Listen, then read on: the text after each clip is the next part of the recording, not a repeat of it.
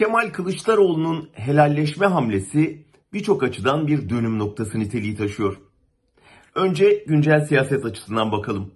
CHP lideri bu hamleyle partisini yıllardır gündemi takip eden, sürekli Erdoğan'a tepki veren muhalefet partisi konumundan gündem belirleyen iktidar adayı parti rolüne terfi ettirdi.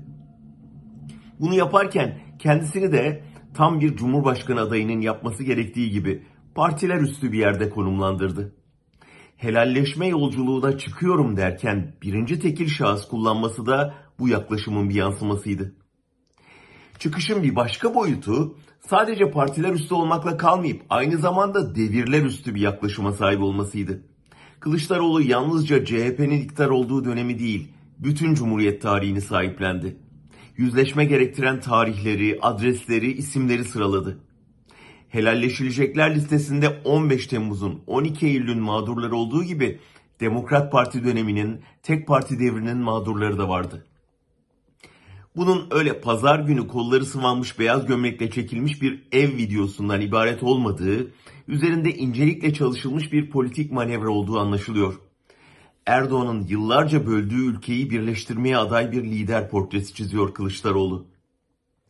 10 yıllardır üst üste yaralar almış bir toplumda en geniş ortak paydanın o yaraların sahipleriyle sağlanabileceğini görüyor. Çünkü yaralılar hem tarihsel derinliğe hem coğrafi genişliğe sahip. 100 yıldır kuşaktan kuşağa devredilen bir iç kanamada giderek çoğalmış durumdalar. İçlerinde tren ya da maden kazası kurbanları da var, insan hakları mağdurları da. Bu büyük yaralılar ailesiyle yüzleşme, devletin halkla barışına katkı sağlayacağı gibi CHP'nin o yaraların sorumlusu pozisyonundan o yaraların merhemi rolüne geçmesini de sağlayabilir.